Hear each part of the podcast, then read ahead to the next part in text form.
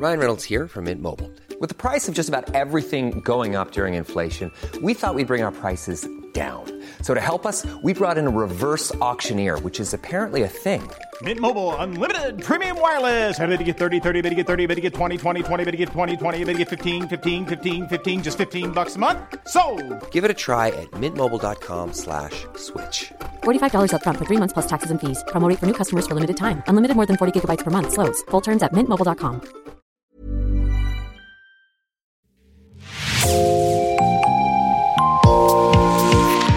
Bonjour et bienvenue dans Podcasting, l'actu dans la poche, le podcast quotidien d'actualité du Grand Sud-Ouest. Chaque jour, suivez-nous à la découverte de l'information régionale avec les journalistes et chroniqueurs du territoire. Je m'appelle Jean Berthelot de Lagleté et l'épisode du jour vous est présenté par Juliette Chénion de l'équipe Podcasting.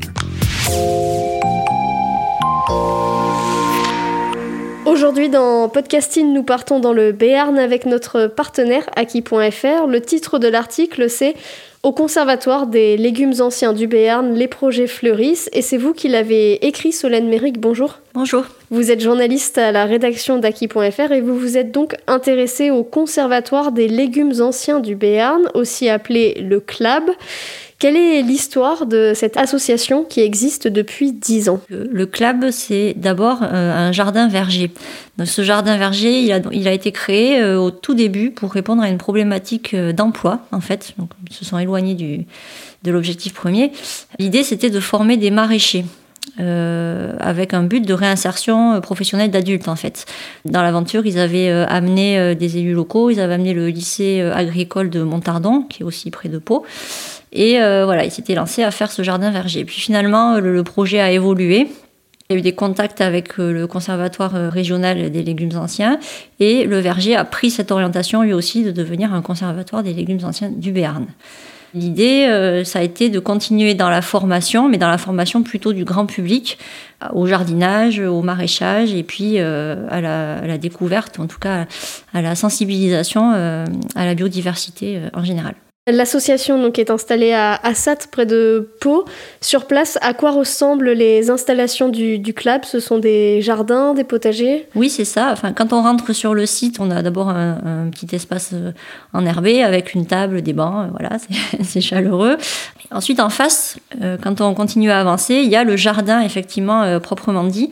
Donc, c'est euh, un jardin avec des fruits, des légumes. Il y a une petite mare, une cabane, un certain nombre de panneaux pédagogiques qui sont euh, installés euh, tout au long du parcours. Sur le côté, il y a aussi euh, le, verger en lui-même, c'est-à-dire les pommiers principalement. Il y a 120 arbres fruitiers, dont 70 variétés anciennes de pommiers. Et au total, verger plus jardin, c'est 7000 mètres carrés de, plantation. Donc le, but de cette association, du moins l'un des buts, comme son nom l'indique, c'est de conserver, mettre en valeur les, anciennes euh, variétés euh, de légumes et de fruits du Béarn, c'est ça? Alors euh, l'un des buts, c'est de effectivement de mettre en valeur ces variétés anciennes. Et en fait, c'est plutôt un biais. C'est par ces variétés anciennes qu'on sensibilise à l'environnement. C'est-à-dire qu'il y a une dimension effectivement de, de local par ces variétés anciennes qui se sont adaptées en fait euh, au territoire bernais. Elles ne sont pas toutes à 100% originaires du Berne, mais si elles sont là depuis des, siècles, euh, voilà, on considère que ça peut rentrer dans la case. Et donc effectivement, ça valorise d'une manière générale l'environnement et d'une manière particulière cette espèce de patrimoine euh, végétal que sont ces fruits et légumes anciens. Quelles sont les actions qui sont menées par le le, Conservatoire des légumes anciens pour euh, justement éduquer, sensibiliser à l'environnement Alors il y a tout type, tout type d'actions. C'est d'abord des formations, ce que je disais tout à l'heure. Enfin, des formations, on peut plutôt dire des ateliers en fait, hein, où les gens viennent participer. Donc ça peut être sur le thème du jardinage, comment réaliser des boutures, euh, comment planter un arbuste. Après il y a des, plutôt des formations, des ateliers sur euh, la sensibilisation à l'environnement ou à l'agro-environnement, c'est-à-dire comment créer des haies pour amener de la biodiversité euh, sur son jardin si par hasard il en manquait, si on en avoir un peu plus en tout cas. Comment faire euh, des maisons à insectes ou un abri à oiseaux. Et il y a aussi d'autres types de formations qui sont plus sur la cuisine en fait de ces produits, donc par exemple des confitures, des soupes. Euh. Et en complément de ces différentes actions, de ces différents ateliers, il y a aussi des, donc des visites du jardin où on vous explique les différentes plantes, les variétés, l'histoire. Et dernière activité, des ventes de plants de ces légumes anciens. C'est-à-dire qu'on peut acheter euh, son pommier euh, d'une variété très particulière pour aller le, un du pommier pour aller le, le planter dans son jardin propre. J'aime passer mes journées sur ma chaise allongée à écouter et regarder mes petits légumes pousser et à la nuit tomber lentement trottiner un petit pas dans les allées de mon potager pousser pousser mes petits légumes au clair de lune pousser pousser sous les étoiles qui s'allument. L'association est est assez active, euh, on, le voit avec tous les exemples que vous donnez. Il y a aussi une production sur place euh, de produits euh, transformés à partir des, fruits et légumes? Oui, en effet. Alors ça, c'est tout nouveau. C'est vrai que c'est une association qui a, beaucoup d'activités et qui continue à en avoir. Ce projet, de, qui n'est plus un projet d'ailleurs, qui est, qui est du coup une réalité euh, toute neuve de production de jus de fruits, de compotes ou même de chips par exemple. C'est quelque chose qui vient d'être lancé. En fait, le CLAB a créé son, son laboratoire de transformation des fruits du verger. Et ça a pu être possible parce qu'ils ont reçu un financement dans le cadre du plan France Relance. euh, et donc, dans ce laboratoire, euh, on peut trouver un pressoir, euh, des cuves, un pasteurisateur, un broyeur, un déshydrateur, euh, une chambre froide. Donc voilà, tout, euh, on peut faire euh, sa cuisine, entre guillemets, euh, pour faire des jus, des compotes, des confitures, euh, des chips de fruits déshydratés. Et cette activité, euh, elle est destinée à être vendue donc soit aux adhérents de l'association, soit aux visiteurs qui viennent euh, au jardin. Donc c'est forcément c'est pas le même tarif, les adhérents ont des prix. Mais euh, il y a aussi une autre dimension qui est intéressante, c'est que euh, une partie de ces productions sont euh, automatiquement en fait reversées, si on peut dire, à trois organismes d'aide alimentaire locales de, de Pau ou du Béarn en tout cas. Et donc ça permet de faire bénéficier de ces produits sains et, de qualité à des personnes qui a priori n'auraient pas ou peu en tout cas l'occasion de- d'en avoir. Des personnes qui aussi, dans le cadre de cette action, pourront aussi bénéficier des différentes activités que je listais tout à l'heure euh, proposées par, euh, par l'association, avec toujours l'objectif de, bah, de sensibiliser les gens euh, à la nature, euh, quel que soit leur entre guillemets milieu social ou difficultés rencontrées au quotidien. Quoi. Et les petites mains qui fabriquent euh, ces jus, ces compotes, sont des bénévoles? Alors, euh, ce sera les, les- les bénévoles effectivement qui, qui fabriqueront sur la, la production qui est issue du jardin euh, en lui-même, mais euh, les adhérents de l'association peuvent avoir chez eux des pommiers, par exemple. Donc, s'ils veulent, ils peuvent amener leurs propres fruits au sein du club pour fabriquer leur jus à partir de leurs propres fruits euh, de leur propre jardin. Et dans ce cas-là, ils seront aussi obligés, quand même, ça fait partie du, pacte en quelque sorte, de laisser une partie de leur production de jus à ces associations d'aide alimentaire dont je parlais tout à l'heure.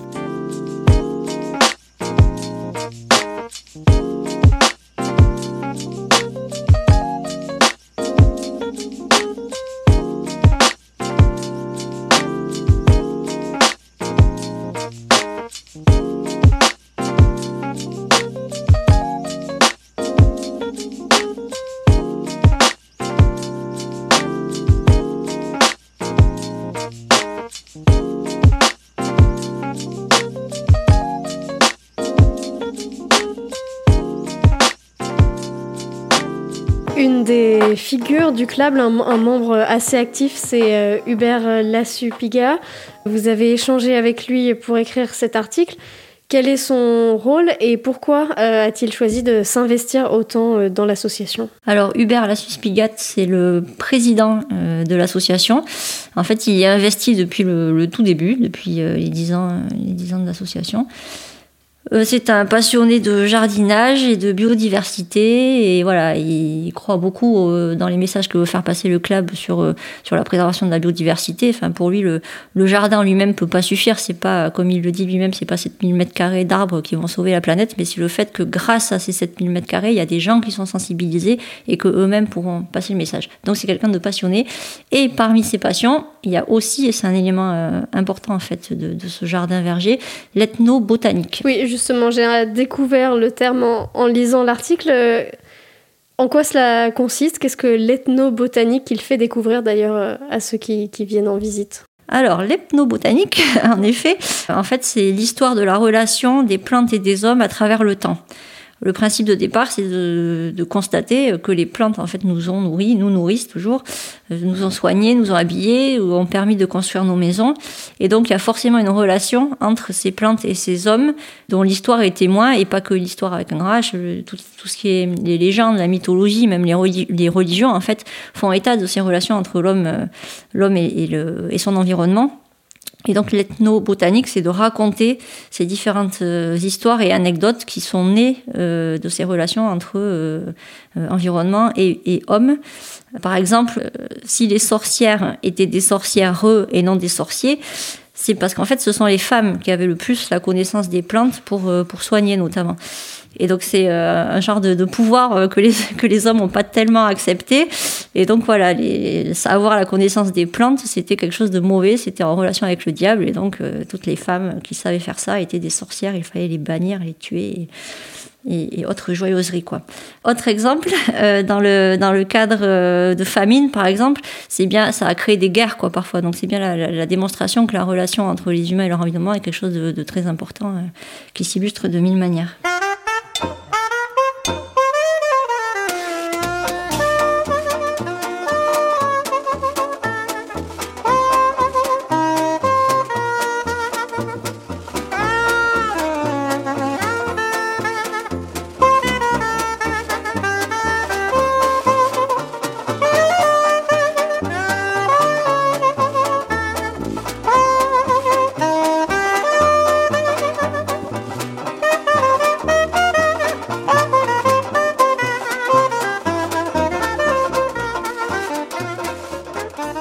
Total, il y a 419 adhérents euh, au club. Sur quel budget vit cette association? Euh, Précisément, j'ai pas la réponse, mais en tout cas, de ce que j'ai constaté de, mes échanges avec le président, il y a clairement une partie du budget qui vient ben, déjà de l'adhésion pardon, euh, de la part des adhérents, comme, comme vous disiez.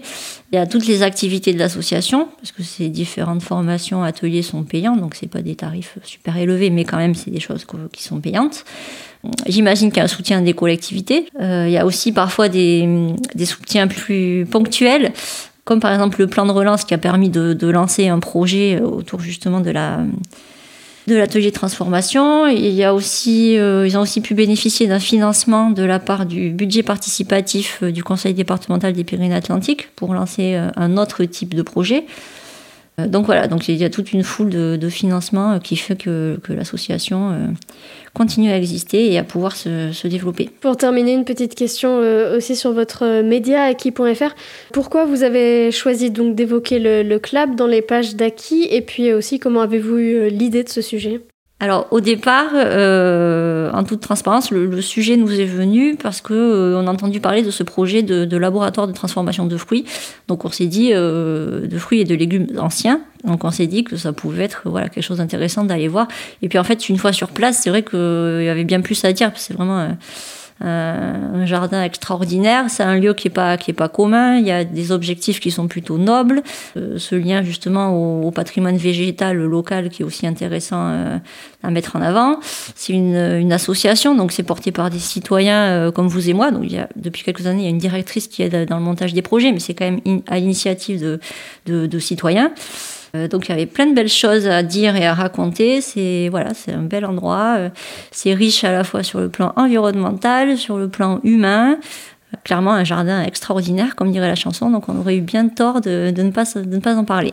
Merci Solène Méric. Votre article est à lire sur euh, aki.fr et je rappelle le titre Au Conservatoire des légumes anciens du Béarn, les projets fleurissent. Merci Juliette Chénion, c'est la fin de cet épisode de podcasting. Production Anne-Charlotte Delange, Juliette Chénion, Clara Echari, Myrène Garay-Coetchea, Mathilde Leleuil et Marion Ruot, iconographie Magali Marico, programmation musicale Gabriel Taïeb et réalisation Olivier Duval.